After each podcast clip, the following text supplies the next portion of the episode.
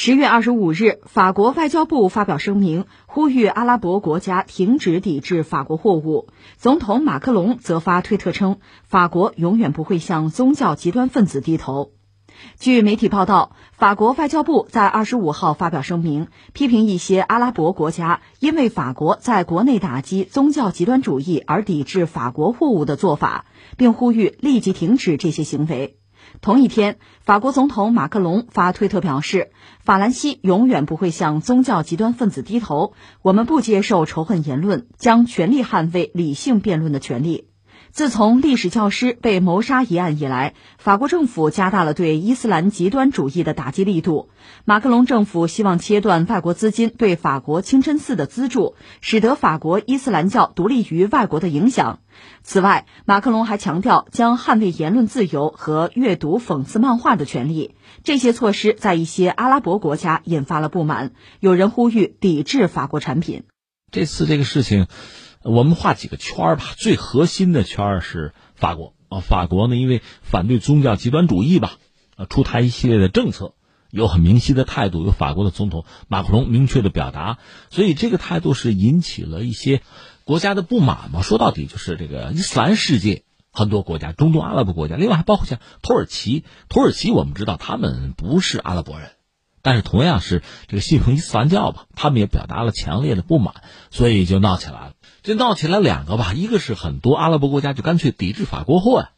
很多产品下架啊。再就是埃尔多安，之前也分析过，埃尔多安他希望带领土耳其成为伊斯兰世界的领袖吧，所以他态度也很激烈，就指责马克龙，你得看心理医生，就你神经病吧，就这个意思吧。这是闹起来，当然法国方面一个呢，呼吁阿拉伯国家不要搞啊，不要抵制法国货；另一方面，我们的态度很坚决，我们也不打算改变，就是这么个事儿。呃，我们就事论事说这档子事儿，这次风波怎么闹起来的？其实就是前段时间，就十月份的事情嘛，在法国有一个中学老师被杀了。非常残酷的杀，脑袋给砍下来了。为什么呢？是这位老师呢？他是中学老师啊，他在学校里就课堂上，他讲言论自由，他援引了一个《查理周刊》的那个案例吧。这待会儿我们再说啊。等于说他是展示了伊斯兰教的先知的漫画。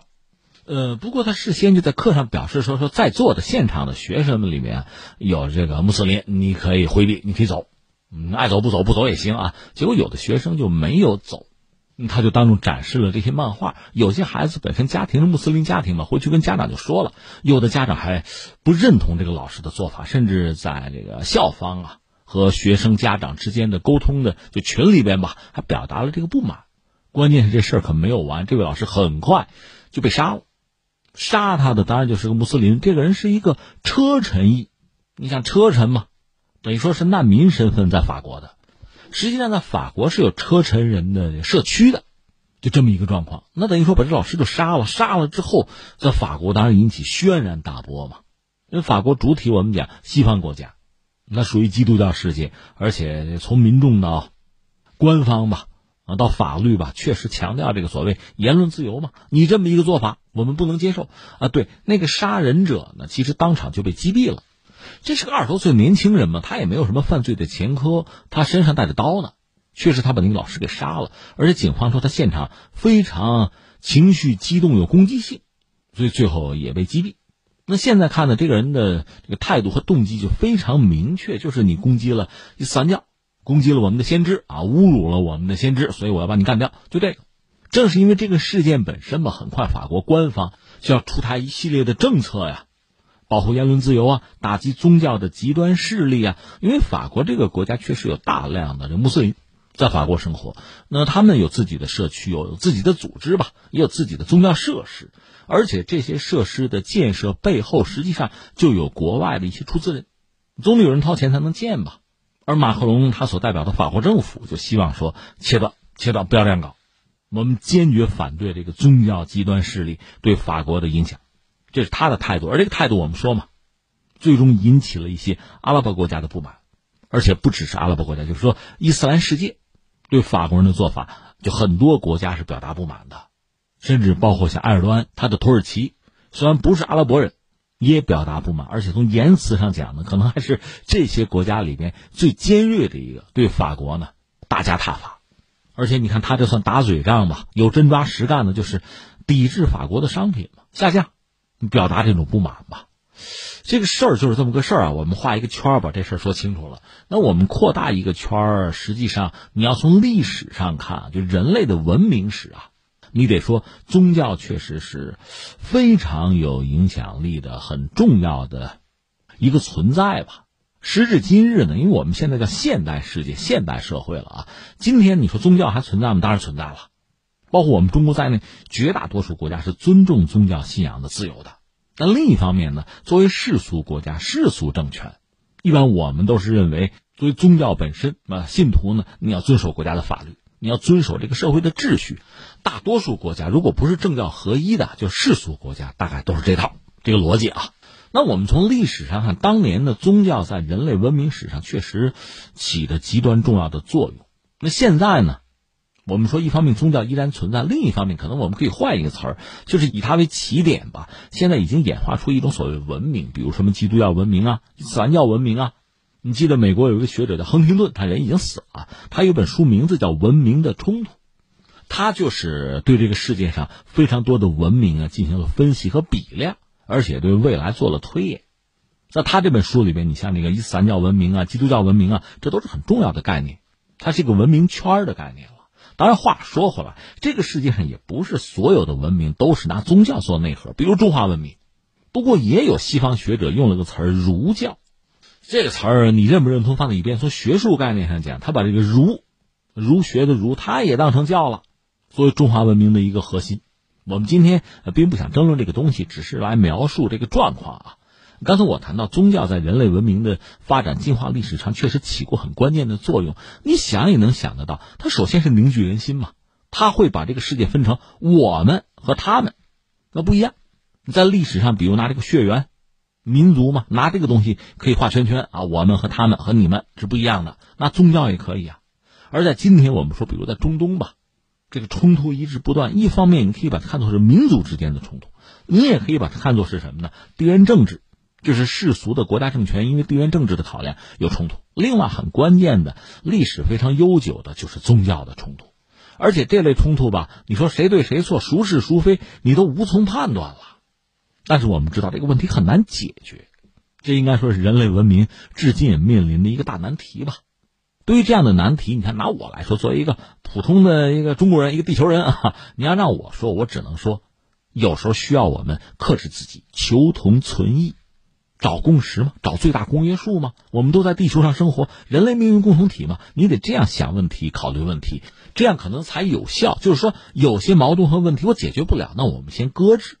我们先把能做的做了，推动人类文明往前走。否则的话，那你想，有的时候涉及到宗教啊，你比如说基督教和伊斯兰教之间的矛盾，或者说他们各自内部内部也是教派分裂的嘛，你要算起来上千年的恩怨，那你打架去吧。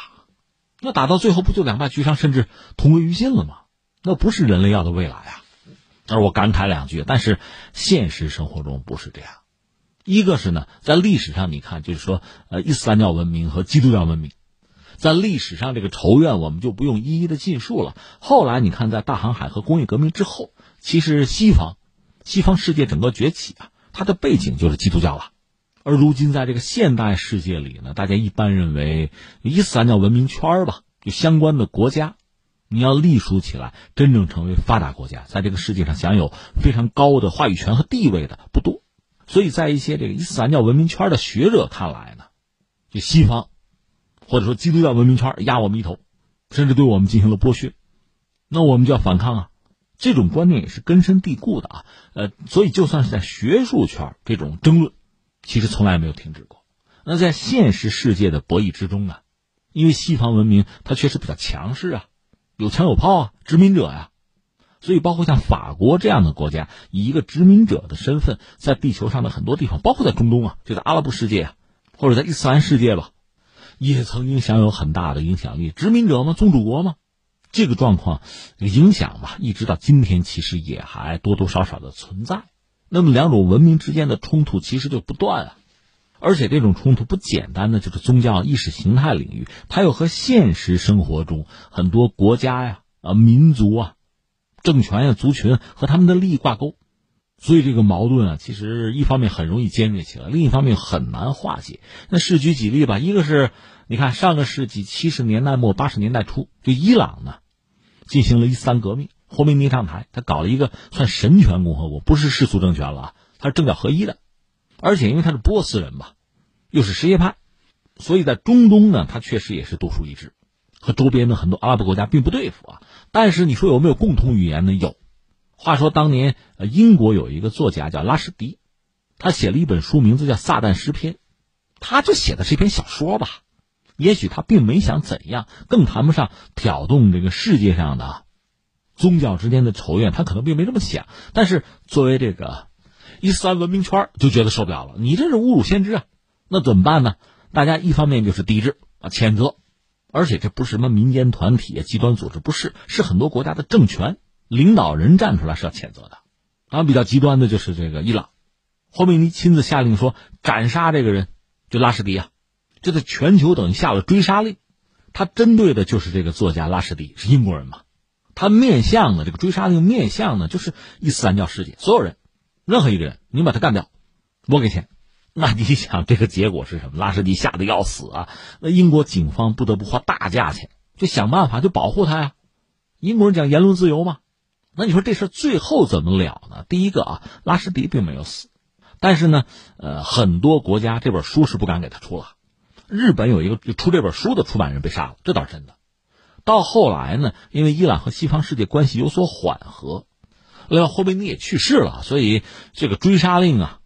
全球的这个追杀令等于也就就撤销了，放你一马。这是当年啊，上个世纪很重要的一个，就全球的也算是一个外交事件、政治事件了。再后来进入二十一世纪之后，我记得二零零五年，丹麦又有所谓叫“先知漫画”成为一个事件，一个国际政治事件，也是丹麦有杂志呢，又这个印刷出版，就涉及到伊斯兰教那个先知穆罕默德，又有他的这个形象，有这个漫画，这个又被这个伊斯兰教世界啊，就是伊斯兰教文明圈吧，认为这是对先知的亵渎啊。这我们不干呢，而丹麦方面呢，一个是尽可能减少这个影响，我们不是故意的，我们不是想侮辱他。另一方面呢，拒不道歉，我们言论自由，这个事情在当年呢，确实让整个世界很多国家不得不站队，有站这边，有站那边了，是吧？这是一次风波。后来呢，九幺幺以后，所谓这个恐怖主义，在全球范围内被认为是对文明世界的威胁了。美国为首，呃，全球打击恐怖主义。而这个恐怖主义里边很重要的一块儿呢，就涉及到宗教极端势力了。而你看，有些所谓宗教极端分子，他也不傻，他也知道搞自己的统一战线。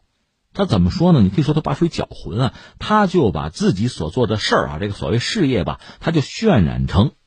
伊斯兰教和基督教就两种文明、两种宗教之间的大博弈、大决战。那自己本身就是胜战，就是劣势了。就这样来讲。而对很多西方国家的民众来说呢，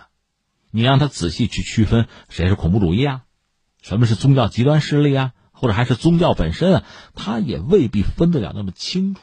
所以实际上，那只能说两种宗教、两个文明圈之间的冲突，这些年我们看到实际上是激化了，而不是相反。另一方面呢，不说这个恐怖主义，就说文明之间的摩擦呀、矛盾啊。这也够让人头大的，因为每个国家国情是不一样的，呃，民族啊、历史传统，其实和宗教往往又联系在一起。你比如说拿法国来讲，我就讲言论自由，但实际上法国有自己的法律，在法律允许范围之内，想搞谁搞谁嘛，想讽刺谁讽刺谁嘛，这就是法国人的根深蒂固的观念。而作为这个伊斯兰文明圈吧，一个是不能有偶像崇拜的，另外呢，你说你没有侮辱先知，你说了不算，得我定义啊。所以实际上，你看这矛盾，它就是结构性的。当然，法国人包括西方人说，你要坚持你的原则，有你那一套，你在你们国家玩，我管不着。你到我们国家来，就得入乡随俗。甚至你还记得，就是伊斯兰文明圈吧？那女性，你说能不能游泳？也不是不能游泳，她有一种特殊的泳装，就是把自己的身体完全要就是包裹起来吧，覆盖起来吧。西方人哪管那？所以在我们的海滩上，你就不能穿那个，也有这样的要求。这个我们只能说是一种，呃，文明或者说是历史传统啊，风俗习惯啊，它完全不同，甚至彼此对立，带来的矛盾冲突有。哎，那很遗憾的是，就这两种因素它是纠缠在一起的。另外，最近这些年呢，一个是全球经济，你看零八年金融危机之后，其实就不是很景气，就增长啊，逐渐呈现出一种颓势。在这个状况下，就很多国家民粹抬头嘛，那您跑我们家干嘛来？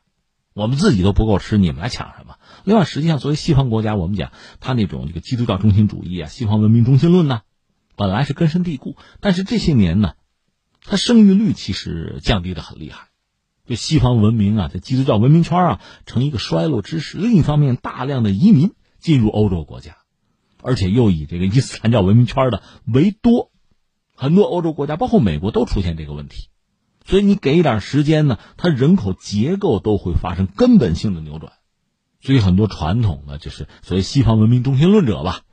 传统西方人吧，对这个格局是无法接受的。或者说是非常警惕的，所以在多重因素影响之下呀，我们刚才讲法国马克龙为代表，一个入乡随俗，你们谁到我们家来，按我们家规矩办；另外呢，我们就是言论自由，我们就公开的、明确的反对呃宗教极端主义，怎么着吧？有本事你别来。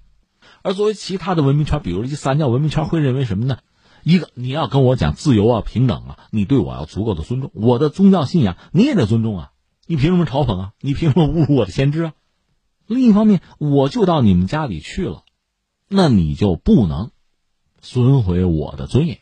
你不是讲多元化吗？你不是全球化了？你不是包容吗？所以说起来，这事儿也算是全球化一个必然的结果吧。如果大家都关上门自己过小日子，倒也不至于存在太多这样的问题。你现在打通了，全球打通了，很多发达国家人口算自由流动吧，出现这个结果一点也不奇怪。可问题在于，你明明看到这个状况，这个问题你又解决不了，眼看着这个矛盾啊冲突越来越尖锐，这不现在很多阿拉伯国家干脆抵制法国货，埃尔多安带领他那个土耳其，人家本身就是要做大国的嘛，在伊斯兰文明圈人家也是要做领袖的嘛，之前就是骂美国骂这个以色列就没少骂，那现在呢又对这个马克龙也不会客气，就这个事情我们只能说。一个是交给时间吧，再就是交给双方的理智吧。恐怕你还真找不到解决问题的办法。从长远看呢，其实刚才我们聊到，你要是有一个就人类命运共同体的观念吧，有矛盾有问题，实在不行我们就先搁置啊，先管控，咱们求同存异，先往前走。你先谋一个发展，在发展的过程之中，可能很多问题逐渐就不那么重要了，很多问题可能逐渐就化解掉了。现在呢，强调矛盾，突出矛盾，甚至你想利用矛盾有所图有所得，那么最终结果矛盾必然会激化。关键是矛盾激化带来的这个损失，是不是当事者能承担的，是这个世界能承担的？